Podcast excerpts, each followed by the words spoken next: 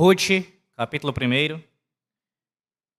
Farei a leitura do versículo 7 até o versículo 18. Ruth 1, do 7 ao 18, meus irmãos. Esse é o texto da exposição dessa noite.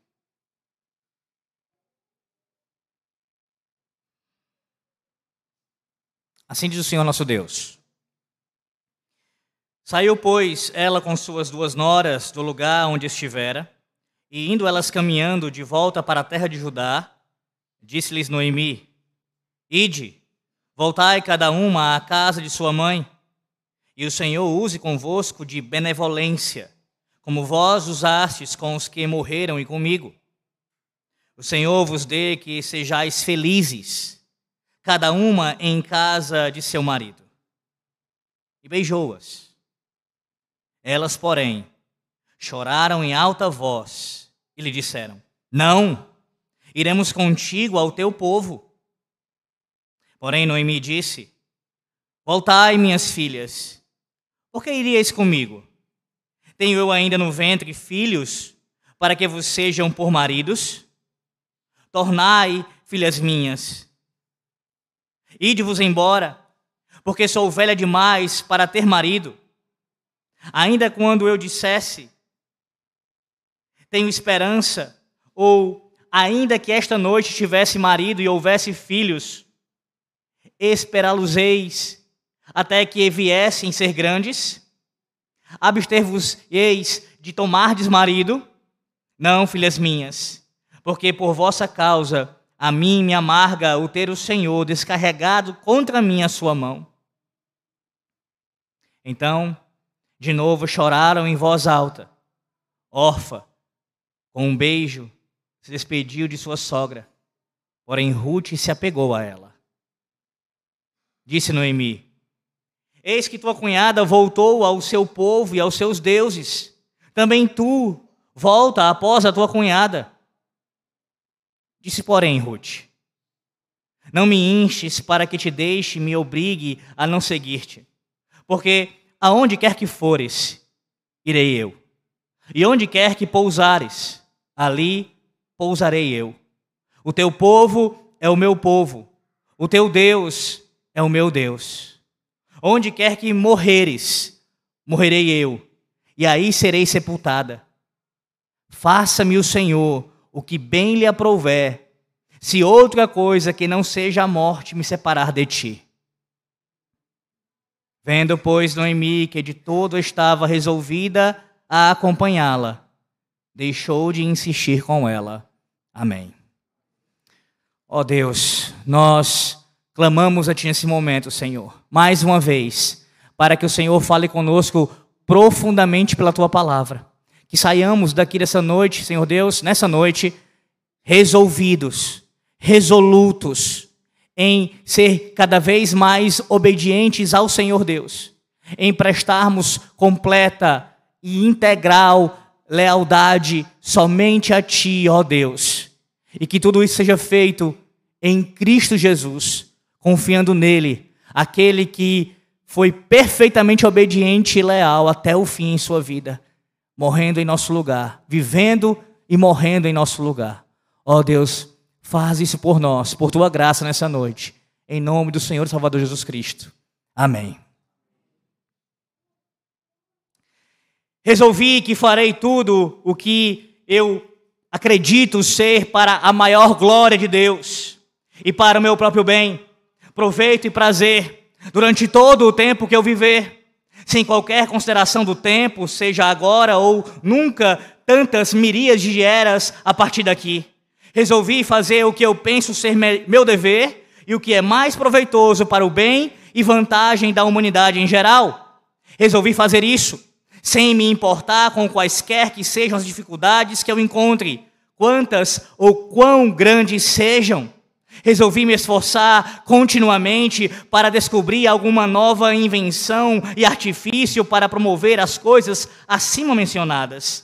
Resolvi que se alguma vez eu vou cair e me tornar apático, de modo a deixar de manter qualquer parte destas resoluções, me arrepender de tudo aquilo que eu conseguir lembrar, tão logo eu me conscientize novamente.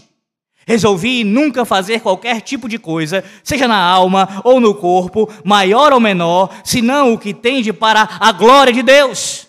Nem sê-lo, nem sofrê-lo, se eu puder evitá-lo. Resolvi nunca perder nenhum momento do meu tempo, mas antes usá-lo da maneira mais proveitosa que eu puder. Resolvi viver com todas as minhas forças enquanto eu viver. Resolvi nunca fazer qualquer coisa que eu temesse fazer se esta fosse a última hora da minha vida. Resolvi agir em todos os aspectos, tanto no falar quanto no agir, como se ninguém fosse tão vil quanto eu. E como se eu tivesse cometido os mesmos pecados, ou tivesse as mesmas fraquezas ou falhas dos outros. E que eu deixarei que o conhecimento de suas falhas não promova outra coisa senão vergonha em mim mesmo. Aproveitarei esta ocasião para confessar meus próprios pecados e miséria a Deus. Resolvi pensar muito em todas as ocasiões da minha própria morte e nas circunstâncias comuns que acompanham a morte. Resolvi, quando eu sentir dor, pensar nas dores do martírio e do inferno. Resolvi que quando eu pensar em qualquer questão em teologia a ser resolvida, imediatamente fazer o que posso para resolvê-la, se as circunstâncias me permitirem. Resolvi que quando eu sentir qualquer prazer ou gratificação de orgulho ou vaidade, ou outro semelhante, imediatamente buscarei eliminá-los. Resolvi me esforçar para encontrar objetos apropriados para minha caridade e generosidade. Resolvi nunca fazer qualquer coisa por vingança. Resolvi nunca sofrer o mínimo acesso de ira de seres irracionais. Resolvi nunca falar mal de ninguém, de modo que isso tenda para a sua desonra, mais ou menos, sob nenhum aspecto, exceto para algum bem real. Resolvi que viverei como eu gostaria de ter vivido quando eu estiver perto de morrer. Resolvi viver assim em todos os momentos, assim como penso nos melhores momentos de devoção e quando eu tenho as mais claras noções das coisas do evangelho e de outro mundo e do outro mundo. Resolvi nunca fazer qualquer coisa que eu temesse fazer se eu esperasse que faltaria menos de uma hora antes que eu ouvisse a última trombeta. Resolvi manter a mais estrita temperança no comer e beber. Resolvi nunca fazer qualquer coisa que, se visse em outro, eu encontraria ocasião apenas para desprezá-lo ou para pensar de alguma maneira muito mesquinha dele. Resolvi procurar obter para mim tanta felicidade no outro mundo que, se eu puder, com todo o poder, força, vigor e veemência, sim, violência que eu for capaz, ou possa conduzir a mim mesmo ao esforço em toda forma que eu possa ser solicitado. Resolvi com frequência tomar alguma ação deliberada que parece muito pouco provável de ser feita para a glória de Deus e relacionada com a intenção original, desígnio e suas finalidades, e se eu encontrá-lo não ser para a glória de Deus, a reputarei como uma violação da quarta resolução. Resolvi que sempre eu, se eu, fiz, que eu fizer qualquer ação visivelmente má, esquadrinhar sua origem até que eu venha até a sua causa original. E em seguida, com cuidado, me esforçar para não mais voltar a praticá-la e lutar e orar com todas as minhas forças contra a origem disto em mim mesmo. Resolvi examinar cuidadosa e constantemente que coisa má existe em mim e que me leve mesmo minimamente a duvidar do amor de Deus e direcionar todas as minhas forças contra isso. Resolvi eliminar essas coisas à medida que eu as percebo abatendo minha segurança. Resolvi nunca omitir intencionalmente nada, exceto se esta omissão for para a glória de Deus, e com frequência examinar minhas omissões.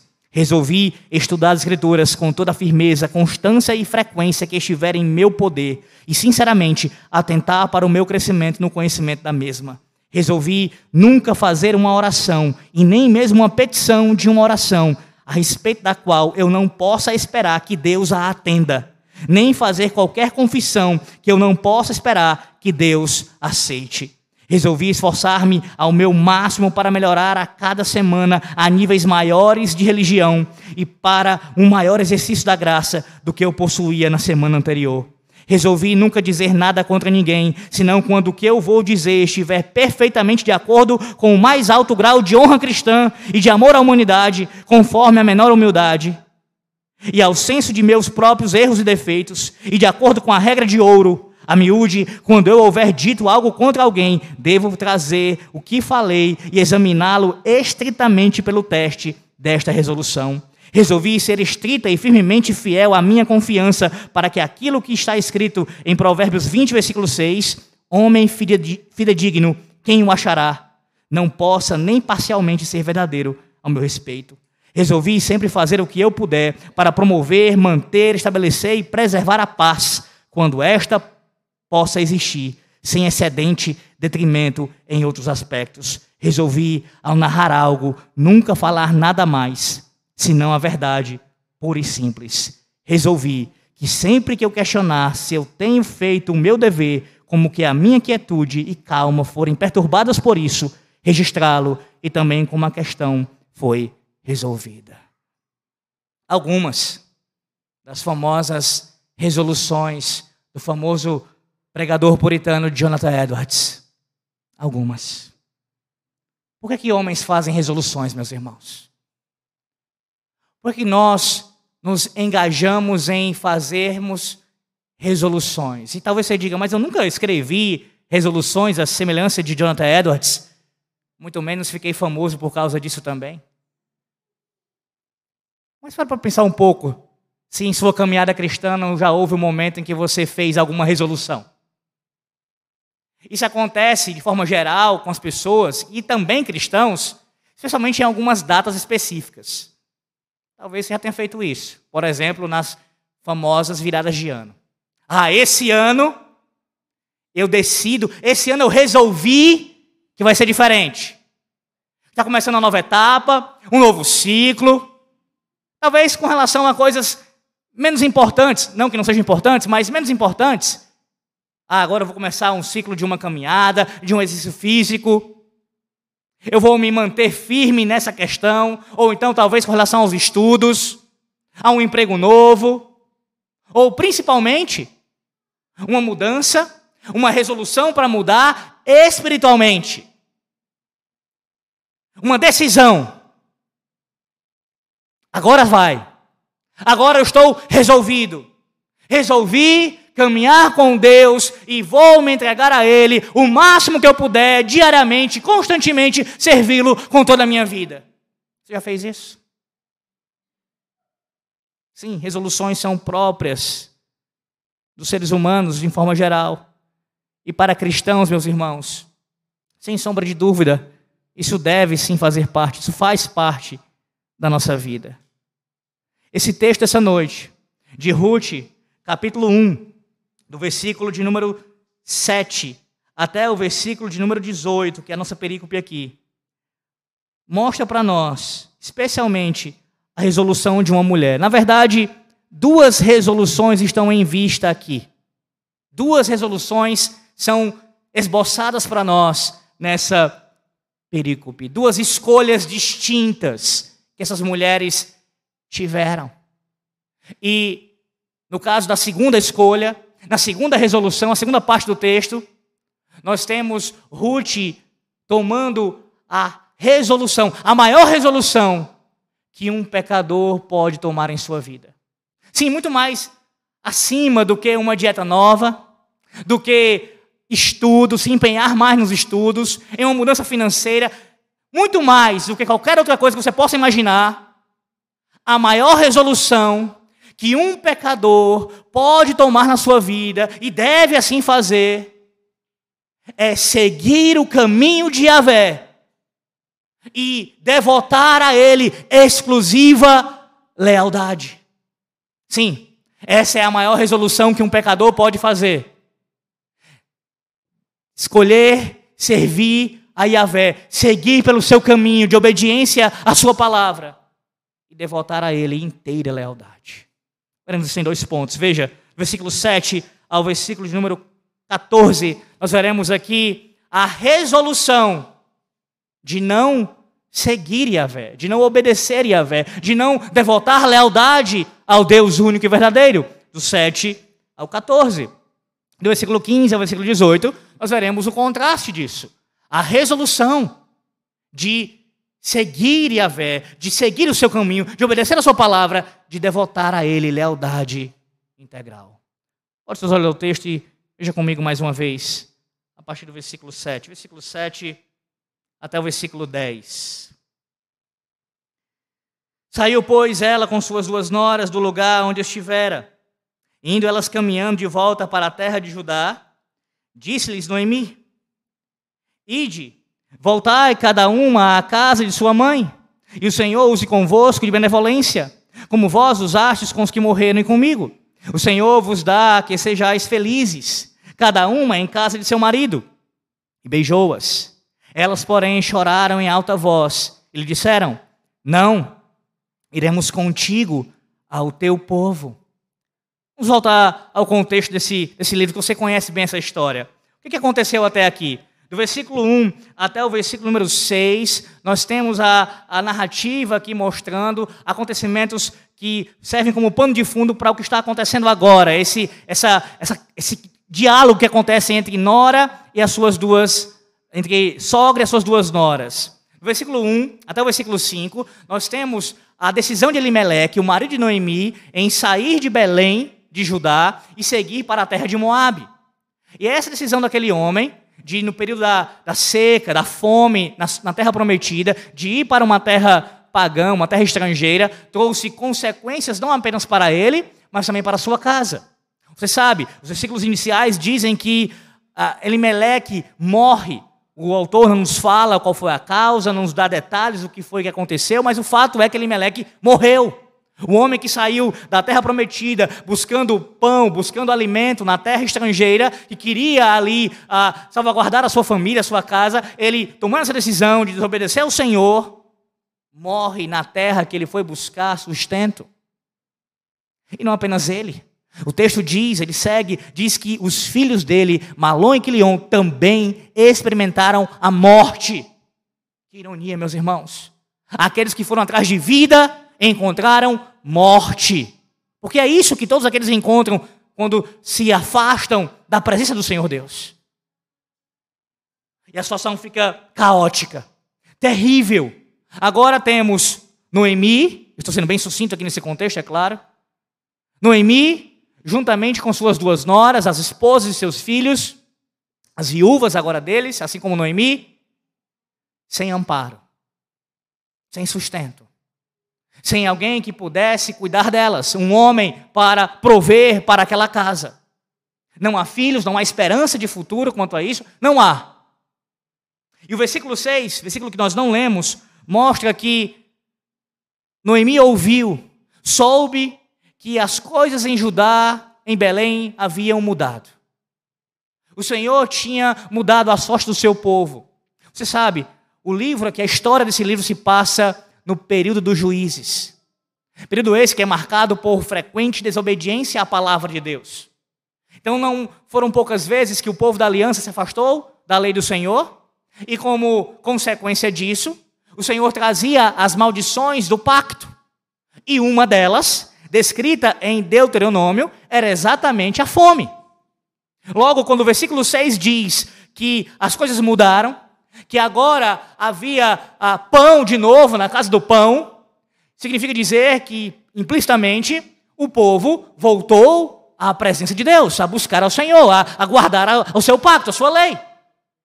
E é nesse contexto que Noemi resolve retornar à terra prometida em algum lugar da estrada. Aqui, Noemi se dirige a elas, as suas duas noras, quebrando o silêncio impessoal dessa narrativa. Se você observar do versículo 1 até esse, essa parte que nós estamos aqui expondo, há apenas a fala do narrador. Meus irmãos, é interessante observar, como diz o comentarista Robert Hubert, que essa conversa, que esse diálogo da, da, da sogra com as duas noras, introduz essa característica literária dominante em todo o livro de Ruth, a saber, diálogos entre os principais personagens marcam essa, essa narrativa. Dos 85 versículos do livro, 56 registram diálogo. Nós não temos aqui o, o local exato em que essa conversa aconteceu, provavelmente na saída de Moabe para o caminho ali de Belém. Mas o que nos chama a atenção, meus irmãos, é o seu conteúdo. Noemi com um certo senso de urgência, pelo que suas duas noras não. Ela pede que as suas duas noras não prossigam com ela, até ajudar. E perceba que Noemi faz referência à casa da mãe delas. Ela diz aqui para elas voltarem à casa de suas mães, como sendo esse o destino que elas deveriam seguir. Essa declaração é um tanto surpreendente, porque o costume era da viúva retornar para a casa de seu pai. Provavelmente, Noemi cita a mãe por causa do contexto matrimonial a que ela se refere. No mundo antigo, as mães desempenhavam um papel especial na preparação para o noivado e casamento. E nessa recomendação para retornarem a ajudar, Noemi expressa seu desejo de que Yahvé use de bondade. A palavra citada hoje pela mãe na pregação do presbítero Vicente, Hesed. Use de bondade, use de misericórdia, use de graça para com elas. Assim como elas tinham demonstrado para com os filhos de Noemi. Ou seja, Noemi claramente reconhece que elas tinham feito bem aos seus filhos, pelo menos num certo sentido, e expõe aqui a sua gratidão. Além de agradecer, perceba que Noemi também está dizendo que ela não tem como exercer o mesmo para com elas. Naquela circunstância, segundo o entendimento de Noemi, não havia nada que ela pudesse fazer por suas noras. Sendo assim, a saída é entregá-las aos cuidados do Senhor. Agora, pare para pensar um pouco sobre isso. Diante dessa situação, o que, é que aquelas mulheres deveriam fazer? Pegar a estrada de volta para Moabe? Ouvir os conselhos de Noemi, sua sogra? Ou seguir com ela rumo a ajudar? O que você faria? A própria sogra falando isso. O que, é que você faria? Lembre-se que essas duas mulheres não pertenciam a Judá. Não estamos falando aqui, meus irmãos, de mulheres israelitas, que assim como Noemi, mudaram-se para uma terra estrangeira, elas eram moabitas. Se você sabe um pouco da história de Israel e Moabe, você sabe o quão conturbada, para dizer o mínimo, essa história era. Parou pensar nas dificuldades que elas teriam que enfrentar se elas seguissem juntamente com Noemi? Onde é que elas iriam morar? Como é que conseguiriam alimento? E mais, como é que seria a relação delas saindo de Moab, de um, de um contexto bem mais tranquilo, agradável nesse sentido para ela, de cultura, de costumes, de religião, e seguir para Judá e lidar ali com pessoas de uma fé diferente. Ou será que seria diferente mesmo para elas mesmas? Fora todas essas dificuldades, a própria Noemi teria que suportar os falatórios. As pessoas comentando a respeito do pecado de seus filhos. Sim, porque quando os filhos de Noemi se casam com aquelas mulheres, como diz o texto, versículo 1 ao versículo 5, eles cometeram pecado, meus irmãos. Eles casaram fora da aliança. Essa foi uma das consequências do pecado de Elimeleque. Quando saiu da terra prometida e foi para Moabe, os seus filhos casaram fora do pacto. Então, voltar para Belém com as noras implicava também em expor ali o pecado dos seus filhos, da sua família. Quem são essas que andam agora com Noemi? Ela não foi com o seu marido, ela não foi com seus filhos, e agora ela volta com suas duas mulheres? Eles se casaram como habitas? Como habitas?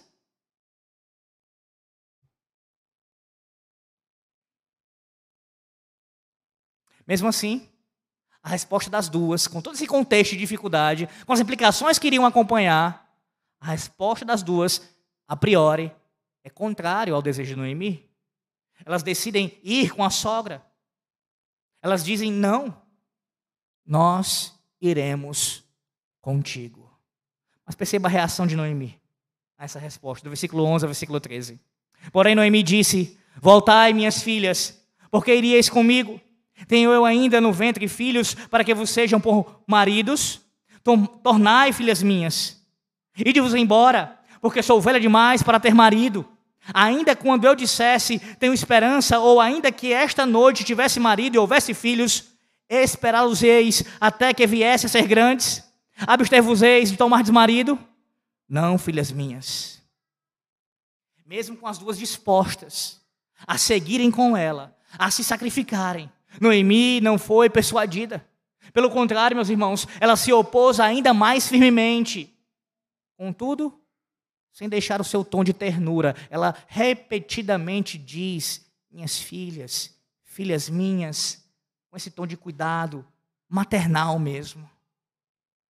Agora, a maneira que o seu argumento aqui é construído, o argumento de Noemi, ele é construído, como diz um comentarista, com a finalidade de ser irrefutável.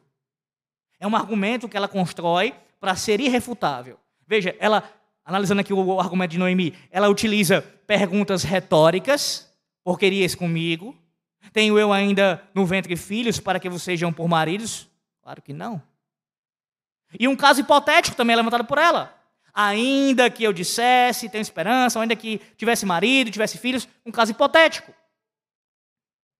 Sendo este não apenas improvável, esse caso hipotético, mas impossível de acontecer.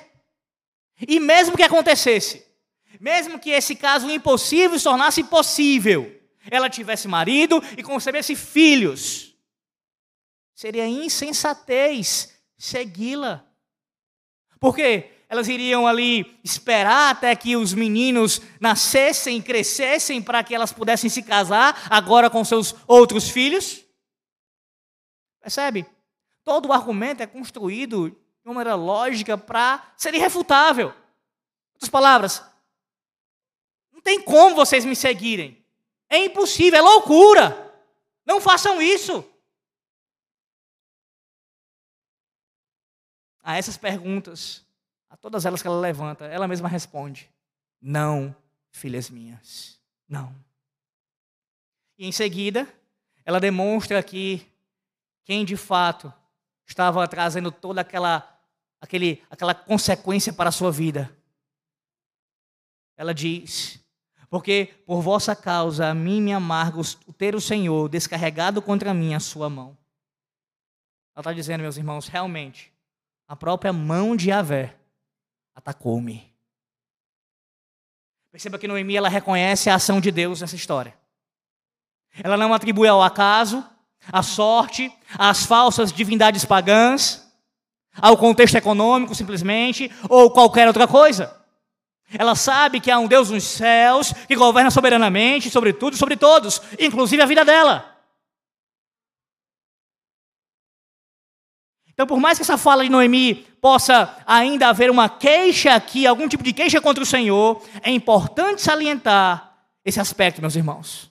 A saber, que Noemi entende que, em última instância, tudo o que aconteceu na vida dela, todo aquele mal que lhe sobreveio, foi conforme a vontade de Deus. Deus trouxe isso para mim. Por causa do meu pecado, o pecado do meu marido, o pecado da minha família, Deus trouxe isso sobre nós. É esse entendimento que precisamos ter em nossas vidas. Não refiro-me, obviamente, a queixar-se de Deus, de maneira a murmurar dele, e sim ao fato de reconhecermos Sua providência na história e em nossas vidas. Caso contrário, agiremos como secularistas, como aqueles que apenas enxergam o que está diante de seus olhos físicos, não possuem uma visão do transcendente, do espiritual. É assim que você enxerga a realidade? Com seus olhos espirituais, com discernimento do espírito? Ou apenas com olhos carnais? Você olha para os seus problemas pessoais, da sua família, no trabalho, na igreja, no país, no mundo, as guerras acontecendo. Você olha para tudo isso sob qual perspectiva? Apenas carnal, apenas física. Eu espero que você olhe para tudo isso, para toda a realidade, para todo o cosmos, com essa mesma percepção. A mão de Yahvé trouxe tudo isso. Deus está por trás. É Ele quem governa. É Ele quem rege a história. Seja a minha vida particular ou todo o vasto universo. Tudo está sob o controle do Deus Altíssimo. É assim que você olha para a realidade? Se essa é a sua, sua visão de vida, sua cosmovisão for essa, alicerçada na soberania de Deus, pode ter certeza que como você enxerga a realidade muda radicalmente. Radicalmente. Para os crentes, essa doutrina traz consolo. Fortalece a nossa fé. Porque mesmo quando nós imaginamos assim, pensamos e temos essa convicção, estou sofrendo esse mal, porque o Senhor está trazendo isso sobre mim, qual é o meu raciocínio em seguida? Mas espera aí, eu sou seu filho, ele está me disciplinando. E se ele me disciplina, na verdade é uma prova disso, é, é uma prova da minha filiação. Se ele está me disciplinando é porque eu sou seu filho. Então ele me corrige por amor, para que eu retorne pelo seu caminho de obediência e tenha completa devoção e lealdade a Ele exclusivamente. É essa a sua percepção. Note que essa fala de Noemi também tem como propósito afastar, sim, suas noras. É como se ela estivesse dizendo: nesse caso seria melhor afastar-se de mim pois mais coisas ainda podem acontecer comigo.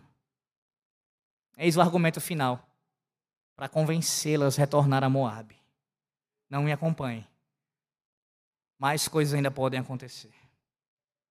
O texto diz que Orfa foi convencida. Versículo 14. Então, de novo choraram em voz alta. Orfa, com um beijo, se despediu de sua sogra. Na concepção de Noemi, Orfa fez a escolha sensata. Mesmo amando sua sogra, e no primeiro momento ter manifestado o interesse de acompanhá-la, Orfa reflete, ela pensa acerca da sua decisão, pondera os argumentos de Noemi, demonstra ter sido convencida por eles. Orfa fez a escolha com a mesma base, perceba isso, que Noemi fez lá atrás.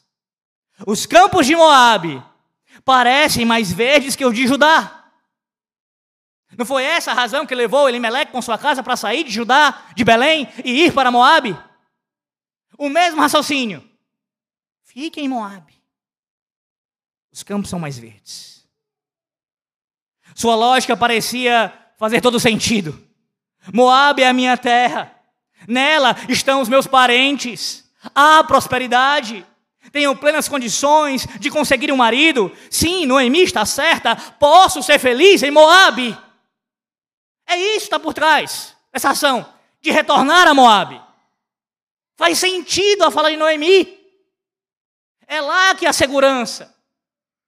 Terei uma família, terei a minha família, a minha família original e vou casar de novo. Poderei sim ser sustentada, terei tranquilidade na minha velhice, terei filhos em Moabe. Você percebe o que está acontecendo aqui?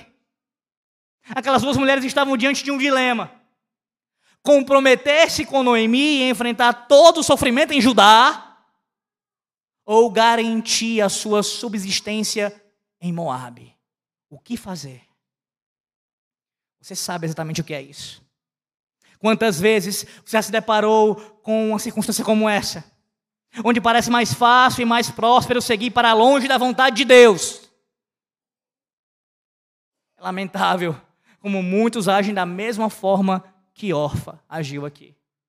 Preferem fazer o seu pé de meia, garantir o sustento financeiro a qualquer custo, mesmo que isso custe a sua eternidade.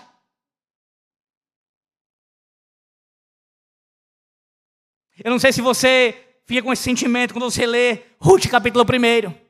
Pelo menos essa é a minha sensação. Quando eu olho para esse texto, Imagino Orfa ouvindo o argumento de Noemi, os seus argumentos, ponderando, decidindo em conformidade com os argumentos de Noemi e retornando para Moabe, ficando em Moabe. A vontade que dá, lendo essa narrativa, é de gritar: Não, Orfa! Não! Não volte para, para Moabe, não volte para os seus deuses. Siga para ajudar. Siga para ajudar. Entretanto, meus irmãos, A semelhança de uma ilustração que eu ouvi, os irmãos talvez já tenham ouvido também, do Dr. Joel Bick, acerca de um quadro, de uma pintura onde um homem ele jogava xadrez com Satanás nessa pintura. E um observador vendo ali aquela pintura percebeu que o checkmate que Satanás daria naquele homem, naquela pintura, poderia ser revertido, poderia ser evitado. E o homem, quando viu aquilo, disse, gritou para o quadro: É possível reverter, é possível evitar o checkmate. Mas por mais que ele gritasse para o quadro, era impossível aquele homem da pintura ouvir. Impossível. A semelhança desse homem da pintura. Orfa também não pode nos ouvir. Ela já tomou a sua decisão. E a consequência foi terrível. Perceba, nunca mais ouvimos falar do seu nome nas Sagradas Escrituras. Nunca mais. É a última vez que aparece aqui. Mas e você? Você pode me ouvir nessa noite. Você pode ouvir a palavra de Deus, então ouça com atenção. Jamais tome a estrada para Moabe. Os seus caminhos não são mais verdes. Seus pretensos cônjuges não são mais belos. Seu povo não é mais próspero. E principalmente, todos os seus deuses são falsos. Não vá para Moabe. Talvez você responda, mas eu já sei disso. Se você sabe, homem, então por que, que você ainda cultiva no seu coração amor pelo mundo? Você, é mulher, porque o mundo ainda parece tão atraente aos seus olhos. O que, que falta para você, homem? O que falta para você, mulher? O que falta, jovem, para você? O que lhe falta que Yahvé não possa preencher? O que?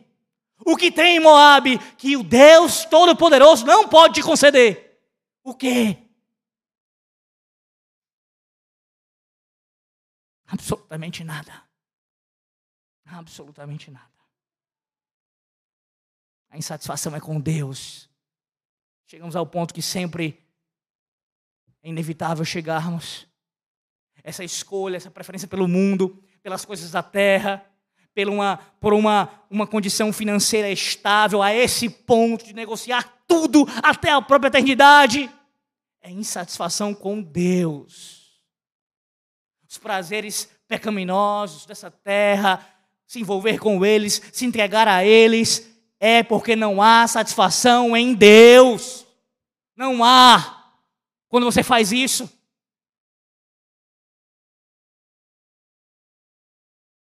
o texto prossegue, meus irmãos. O texto prossegue. E nos diz que a outra mulher a outra nora, ela tomou uma decisão diferente. Orfa, a priori, decidiu seguir sua sogra, mas titubeou na argumentação contrária e voltou para os seus deuses. Mas a outra mulher, resolutamente, seguiu de maneira firme a Yahvé. Veja, o versículo 14 começa assim, a parte final do versículo 14. Porém, Ruth se apegou a ela. Ruth poderia ter seguido o mesmo caminho. Na verdade, após ouvir toda aquela forte argumentação da sua sogra, quase que um clamor, e de ver sua cunhada retornar, como ainda é possível que esta mulher permanecesse ali ainda firme em seguir para ajudar? Como ela pode ainda permanecer firme? A razão disso, meus irmãos, nós veremos nos próximos versículos. Antes, eu quero que você se atente para a palavra que o autor usou aqui para se referir à decisão de Ruth em ficar. Essa expressão aí, se apegou, significa grudar-se, colar, permanecer junto, unir-se, manter-se próximo, permanecer com seguir de perto. Esse vocábulo é o mesmo usado em Gênesis 2, 24, para descrever o vínculo existente no casamento. É uma palavra que descreve a lealdade a um compromisso de aliança. Comece a observar o tamanho do que está acontecendo aqui, da, do significado tão profundo que está acontecendo aqui, da ação de Ruth. Logo esse pano de fundo. O apegar-se a Noemi envolve um contexto pactual, de aliança, de compromisso. Não apenas com Noemi. Versículo 15. Disse Noemi: Eis que tua cunhada voltou ao seu povo e aos seus deuses. Também tu volta após a tua cunhada. Noemi, pela quarta vez, meus irmãos, ordena que Ruth retorne a Moabe. Agora o seu argumento ele é reforçado pelo próprio exemplo de Orfa. É possível até imaginar. Orfa retornando e Noemi apontando para ela e dizendo para Ruth: Olha, olha ela voltando, segue o caminho de Orfa, volta com a tua cunhada, volta para a tua terra. Além disso, Noemi cita dois aspectos, e veja bem quais são eles aqui, relacionados à identidade de Ruth: a sua nacionalidade e a sua religião. Quanto ao primeiro, a sua nacionalidade, Noemi está lembrando Ruth a que país ela pertence, a que cultura ela pertence. Em outras palavras, Ruth, Noemi está dizendo: Ruth, você não é de Judá, você é uma moabita. Em segundo lugar, o apelo é de caráter religioso. Noemi cita a fé de Ruth e sua identidade religiosa. Ou seja, Ruth não pertence a Yahvé. Ele não é o seu Deus, Ruth. O seu Deus é Camus, o seu Deus são os deuses de Moabe. Como é que reage? Como reagir a um apelo tão significativo como esse? Apelando para a nacionalidade e para a própria religião. O que, que Ruth poderia dizer depois de ouvir claramente que ela não fazia parte do povo da aliança? Como é que você reagiria? Se alguém dissesse para você. Bem, texto nos mostra qual foi a reação de Ruth. Versículos 16 e 17. Diz, porém, Ruth: Não me enches para que te deixe e me obrigue a não seguir-te. Porque aonde quer que fores, irei eu. E onde quer que pousares, ali pousarei eu. O teu povo é o meu povo, o teu Deus é o meu Deus. Onde quer que morreres, morrerei eu e aí serei sepultada. Faça-me o Senhor o que bem lhe aprouver, se outra coisa que não seja a morte me separar de ti. Você compreenda aqui, primeiramente, a natureza desse texto. Os versículos 15, perdão, 16 e 17. Esses dois versículos, 16 e 17, eles possuem uma natureza. Qual é? Trata-se de um juramento. Está diante de um juramento. Você se lembra do sermão que eu preguei aqui nesse púlpito, em Mateus 5, do 33 ao 37? Você sabe que juramentos e votos não são proibidos pela palavra de Deus. Na verdade, o ensino do Senhor Jesus Cristo enfatiza a importância desses atos solenes. A Bíblia não é contra isso. Cristo não é contra isso, pelo contrário. Como preguei nesse sermão de Mateus 5, 33 e 37, temos amparo bíblico suficiente para a prática de juramentos e votos. Nesse momento, o que Ruth faz é exatamente isso. Ela não somente declara o seu desejo de acompanhar a sua sogra até Judá, ela se compromete solenemente numa aliança que não envolve apenas um serviço prestado a Noemi, mas é um compromisso com o Deus de Noemi. Veja as partes do juramento aqui, cinco partes pelo menos, pelo menos. Primeira parte, viver na terra prometida, na terra da promessa. Ela diz: Porque aonde quer que fores, irei eu, e onde quer que pousares, ali pousarei eu. Ela promete viver na terra da promessa. Ela está dizendo: vou sair de Moabe e vou para a terra que Deus jurou dar aos seus pais. Isso lembra você alguma coisa? Exatamente o mesmo compromisso de Abraão quando Deus o chama da terra de Ur dos Caldeus para levar a terra que ele lhe prometeu. Ruth está fazendo o mesmo compromisso pactual. Segunda parte do seu juramento. Fazer parte do povo da aliança. Ela diz: O teu povo é o meu povo. Não, Noemi. Por mais que não seja de lá, etnicamente falando, mas espiritualmente, o teu povo é o meu povo. Nós temos a mesma fé, Noemi. A mesma fé. Terceiro, servir exclusivamente a Yahvé. O teu Deus é o meu Deus, Noemi. Eu não sirvo mais a esses deuses, eu sirvo ao teu Deus. Quarto lugar, morrer na terra da promessa. Viver na terra da promessa, nós vimos, e agora morrer na terra da promessa. Ela diz: Onde quer que morreres, morrerei eu, e aí serei sepultada. Ruth está abrindo mão daqueles rituais pagãos de sepultamento entre os moabitas e outros povos estrangeiros, dizendo que eu irei com você, o meu compromisso com você, Noemi, e mais do que isso, com o seu Deus, que é meu Deus, não é simplesmente de acompanhar você, Noemi, enquanto você estiver vivendo lá, mesmo após a sua morte, Noemi, eu continuarei vivendo na terra da promessa até a minha morte. Lá eu viverei, lá eu morrerei. Quinto e último lugar, invocar. Ela invoca aqui o juízo de Yahvé sobre si, caso ela não cumprisse a sua palavra. Ela diz: Faça-me o Senhor que bem lhe aprouver, se outra coisa que não seja a morte me separar de ti. Que o Senhor derrame o seu juízo sobre a minha vida, se eu quebrar esse juramento, se eu me apartar deste pacto. Percebe o peso do, da, da fala de Ruth aqui? Quão profundo é isso, quão significativo é isso aqui, e rico e belo também.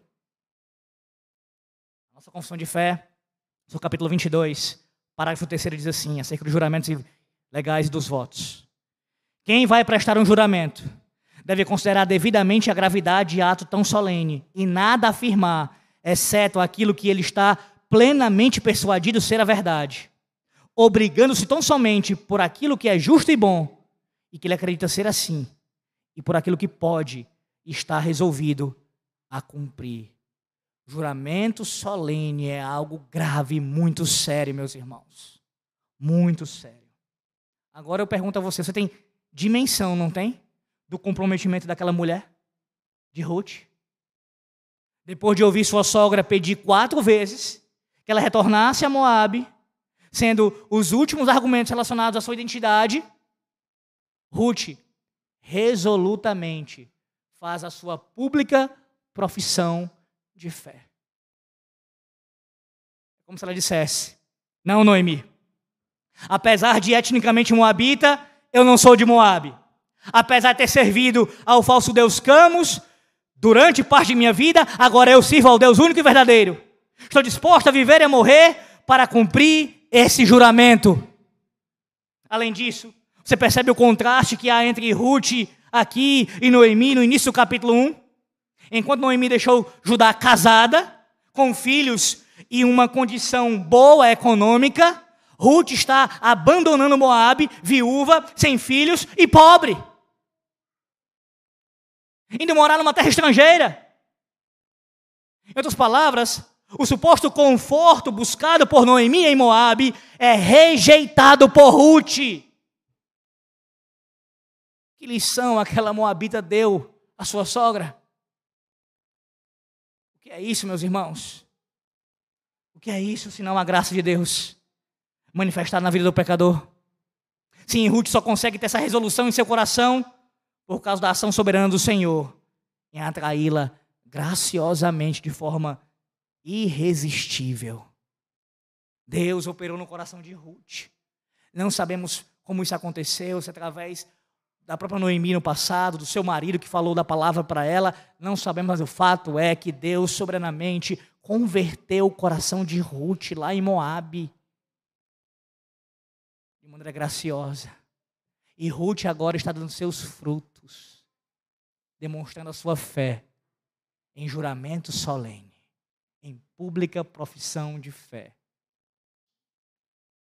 O que responder após uma declaração como essa? O que responder depois de um compromisso pactual como esse? O que responder? Versículo 18. Vendo, pois, Noemi que de todo estava resolvida a acompanhá-la, deixou de insistir com ela. Silêncio. Essa foi a resposta de Noemi. É impressionante como essa mulher ficou calada depois de tudo que ela ouviu. Sim, por um lado, pode ter sido positivo quanto a acabar a sua insistência de tentar persuadir Ruth em retornar para Moab. Por outro lado, meus irmãos, é lamentável que não haja uma celebração, um brado de glória a Deus aqui. Noemi, sem mais argumentos, simplesmente desiste e se cala. E o que a fez desistir? Atente para a palavra resolvida. No original aqui, traz a ideia de fortalecer-se. A ideia é que Ruth estava se fortalecendo, física e mentalmente, contra as investidas de Noemi. Por isso, ela permaneceu firme no seu propósito de seguir para Belém. Enquanto Noemi argumentava, Ruth resistia firmemente na sua fé. Claro, porque Deus a fez preservar, perseverar. Esta é a resolução de Ruth. Talvez você tenha ficado impressionado se você ainda não tinha se debruçado sobre esse texto. E agora, mesmo ponderando acerca do que Ruth precisou renunciar e o que teve que enfrentar, eu pergunto a você nessa noite: essa resolução de Ruth pode ser vista na sua vida? Essa resolução aqui? Esse mesmo compromisso pactual no seu casamento, isso pode ser visto? Esse texto é muito utilizado em sermões em contexto de casamento. Mas independente disso, é essa a resolução que você tem em manter-se fiel aos seus votos matrimoniais? É essa a resolução aqui? É essa a resolução que você tem em manter-se fiel como oficial na igreja? Como membro da igreja? É essa a resolução que você tem, principalmente como um crente, diante de Deus. Resolvi, resolvi seguir ao Senhor dessa maneira, a semelhança de Ruth aqui. Você que já fez sua pública profissão de fé e jurou que serviria apenas ao Senhor, apenas Yahvé, sua vida condiz com essa profissão? Yahvé é o seu Deus? Você está disposto a servi-lo na vida e na morte? Ou o seu compromisso é apenas de boca? Algo passageiro? Até conquistar aquilo que você tanto almeja. E aí você alcançou, conseguiu essa, essa bênção que você queria. E depois você vai lá e larga essa fé que você professou. Lembre-se que se Yahvé é o seu Deus, se Yahvé é o seu Deus, o povo dele é o seu povo. É outra implicação clara desse texto. Se Yahvé é o seu Deus, o povo dele é o seu povo. Eis um texto, meus irmãos, que esmigalha completamente a falsa doutrina dos desigrejados. Diabólica doutrina dos desigrejados. Ah, eu amo a Deus, o meu problema é com a igreja. Então você não ama a Deus. Você não pode amar o noivo e odiar a noiva. É impossível. Impossível. Se você ama Cristo, você ama a sua igreja. Servir ao Senhor, meus irmãos, implica necessariamente congregar com o seu povo. Então você me responda, tudo bem, eu eu congrego com o povo de Deus, eu não odeio o povo de Deus. Eu faço parte desse povo. Não apenas de boca, assim como servir ao Senhor, mas também com a vida. Não basta estar aqui de corpo presente. Seu coração está adorando ao Senhor Deus e tendo prazer na comunhão dos santos, entre os irmãos, antes, durante e pós-culto. Você pode dizer: O teu povo, Senhor, é o meu povo de coração. O que você tem renunciado por amor a Cristo? Que você abandonou para servi-lo? Lembre-se das palavras de nosso Salvador. Mateus 10, 37 e 38. Quem ama seu pai ou sua mãe mais do que a mim, não é digno de mim. Quem ama seu filho ou sua filha mais do que a mim, não é digno de mim. E quem não tomara, quem não toma a sua cruz e vem após mim, não é digno de mim. Se até os seus laços familiares devem ser abandonados por amor a Cristo, se necessário for, quanto mais o resto. Sinta o peso dessa sentença. O seu amor, o meu amor por Cristo, tem que ser superior ao amor pelos nossos filhos, por qualquer outra pessoa nessa terra. É esse o peso.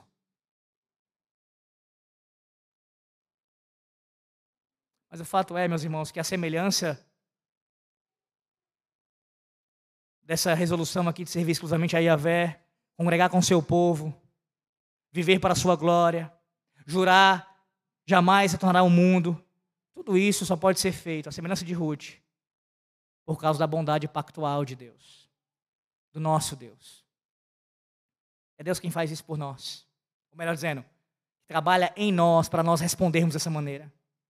Sim, você diz, resolvi. Você diz, farei isso. Mas faz pelo poder do Senhor que atua em você. Lhe dá condições para assim responder.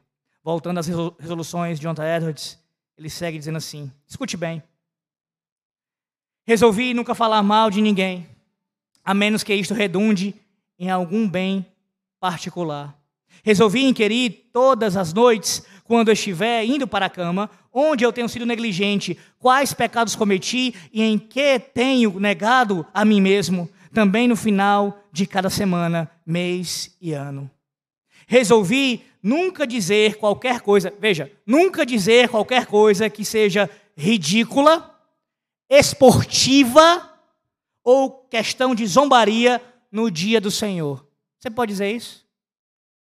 Está louco para terminar o culto para falar do Ceará, do Fortaleza? Você pode dizer isso, será? Resolvi nunca fazer algo que eu tanto questione a legalidade disso, como eu intenciono.